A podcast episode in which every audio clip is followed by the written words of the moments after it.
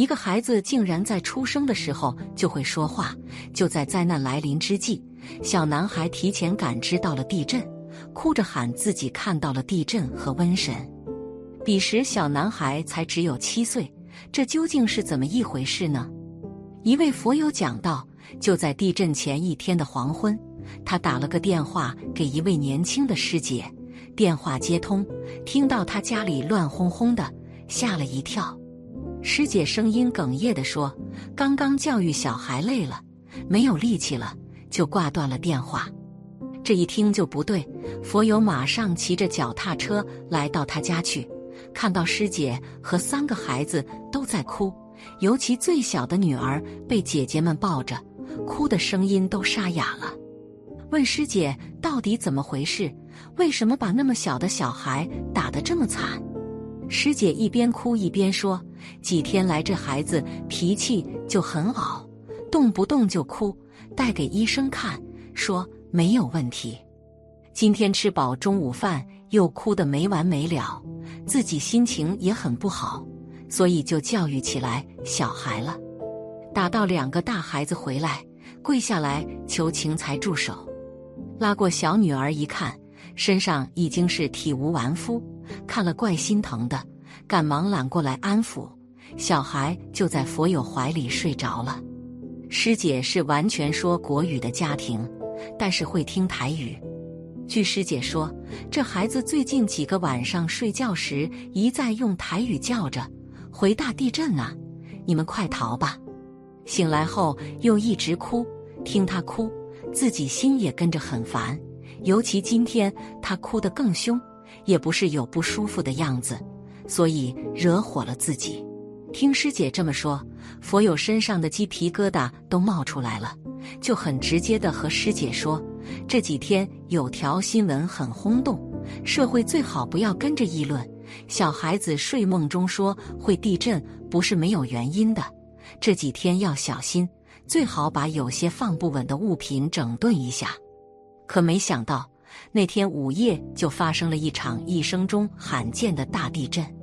地震后，那个小孩就病倒了，发烧，在病中一直不断的哭泣，有时还夹杂着台语，喃喃自语的说：“都死了，怎么办？”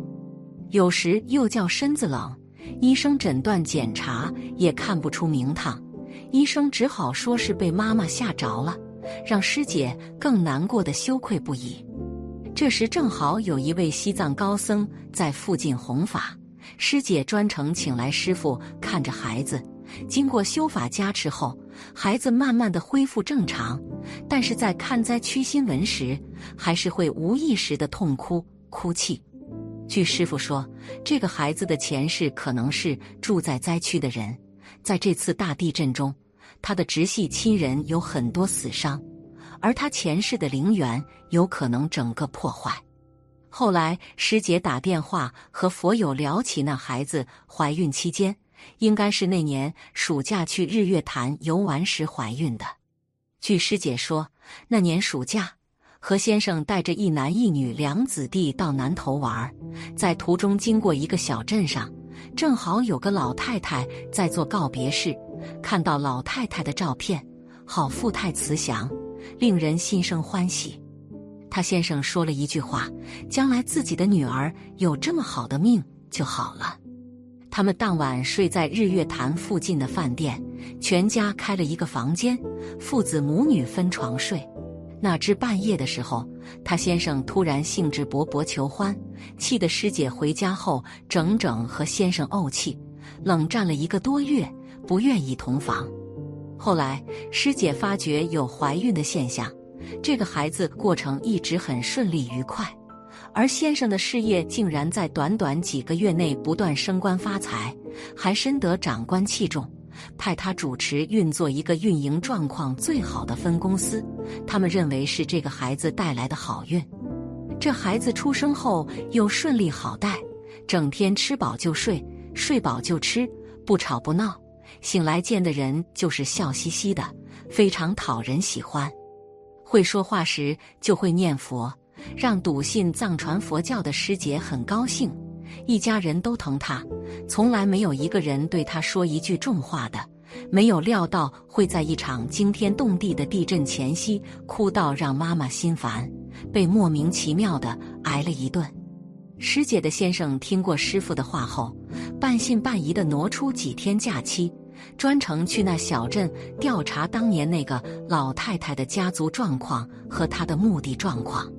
果然，那个家族因为人太多，都聚集在附近，地震时受到很大的死伤灾难。老太太的墓地被变了形的土石流掩埋的不见了。据调查的结果，这位老太太生前乐善好施，待人和和气气的，子孙们都很孝顺她，福寿权贵安享。往生后，子孙依照习俗惯例为他守孝三年。这三年中，天天都早晚奉饭，每天都有子孙轮流在灵前念佛号、诵经，更是二十四小时不断的放电子念佛机。据调查发现，那些常常在灵前念佛的子孙受灾较轻，几个平日铁牙顽皮的，在这场灾变中伤亡了很多。师姐的丈夫原本是个超无神论的人，调查回来后也怕了因果。现在也跟着学佛念经，简直要入迷了。师姐知道这个孩子因果后，因为愧疚感，更为认真的修法回向给他，并引导他认真的持念观世音菩萨的六字大明咒。听说年底前可以念满一亿遍，并且连续为他做了三年的水陆大法会，渐渐的让这孩子走出前世记忆的痛苦。现在孩子已经入学读书，在学校是个品学兼优又能干的学生，在家里更是全家生活上解决问题最有智慧的智多星，提出来的意见连父母都心服口服。众人都说这个孩子肯定是前世积的福，遇到的原来报恩的。人生一世不离因果，缘聚缘散皆有定数。因果它贯穿于我们的人生当中，我们前辈子种下了什么因，这一生便结下什么果。刚开始时做了什么事，未来便拥有怎样的人生。所谓春种一粒粟，秋收万颗子，就是因为我们在春天播撒了一定数量的种子，所以我们才能在秋天收获到一定的粮食。同样的道理。我们任何时间所做的事儿，都会对未来的结果产生一定的影响。大多数人都觉得因果之事难以把握，与其为了所谓的因果而苦恼，还不如想做什么就做什么，这更让人活得自由。这样的想法终究会让一部分人后悔莫及，因为一切的因果报应，它都会来到我们的身边，而永远都不会缺席。金庸先生曾在《倚天屠龙记》中写道：“喜乐悲愁皆归尘土，人这一生，喜乐都从因果而来，人类最后的归宿也只能是尘土而已。出生所种下的因，就决定了余生所得到的果。对于缘分，我们要珍惜，也要好好的感恩，感恩那个爱你的人，感恩那个帮扶你一把的人。”这是做人最为基本的良心。对于因果，我们要敬畏，也要好好的重视，把身边的每一件事做好，拥抱那个不远千里而来的有缘人，这才不会让人生有太多的遗憾。何为缘分？